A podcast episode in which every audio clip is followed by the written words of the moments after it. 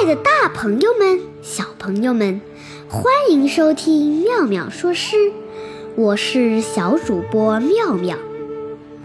寒冬时节，大雪茫茫，所有的山，飞鸟全都离绝，所有的路，不见人迹影踪，唯有江上孤舟，渔翁披蓑戴笠。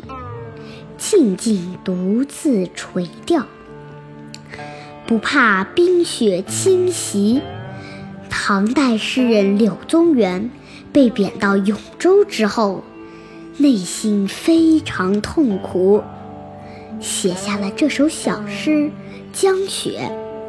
诗里，他用极其洗练的文笔，勾勒出了一位渔翁。在白雪茫茫的寒江上独钓的情景，艺术地概括了当时的环境的险恶。诗人借渔翁来书写不向黑暗势力屈服的自己，来表达坚定的意志与洁身自好的精神追求。江雪，唐·柳宗元。千山鸟飞绝，万径人踪灭。孤舟蓑笠翁，独钓寒江雪。寒冷的冬天，北风呼啸。把树叶吹落了，把树木折断了，把生机勃勃的万物吹得死去沉沉。鹅毛般的大雪给群山盖上了银色的外衣，小路上也堆起了一层层厚厚的积雪。千万座连绵起伏的山脉。早已失去了鸟儿们的身影，它们已经飞到了温暖的南方过冬去了。在茫茫的大雪中，再也听不到清脆悦耳的鸟鸣声了。空荡的小路，人的踪迹也消失得无影无踪。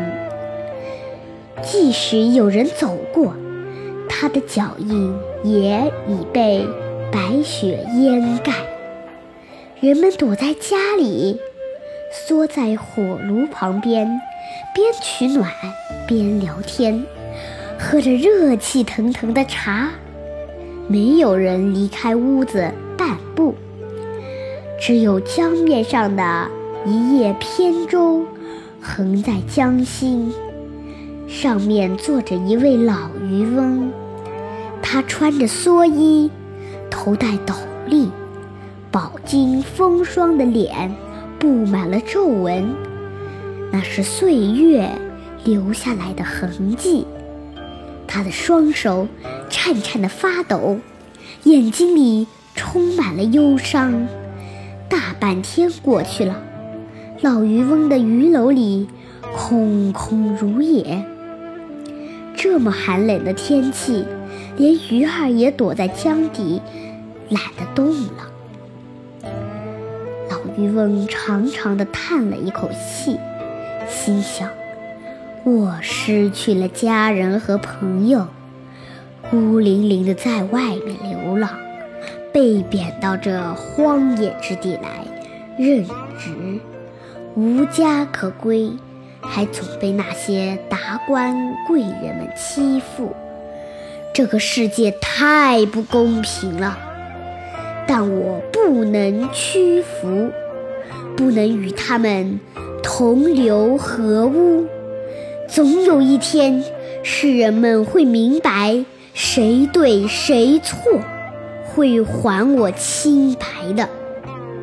想到这里，老渔翁不禁把腰杆挺了一挺，夹着雪花江风。好像再也没那么刺骨了。雪越下越大，打在老渔翁的眉毛上，似乎非要让他睁不开眼睛才肯罢休。大雪把老渔翁的蓑衣和斗笠都拢盖，可老渔翁还是端坐如山，纹丝不动。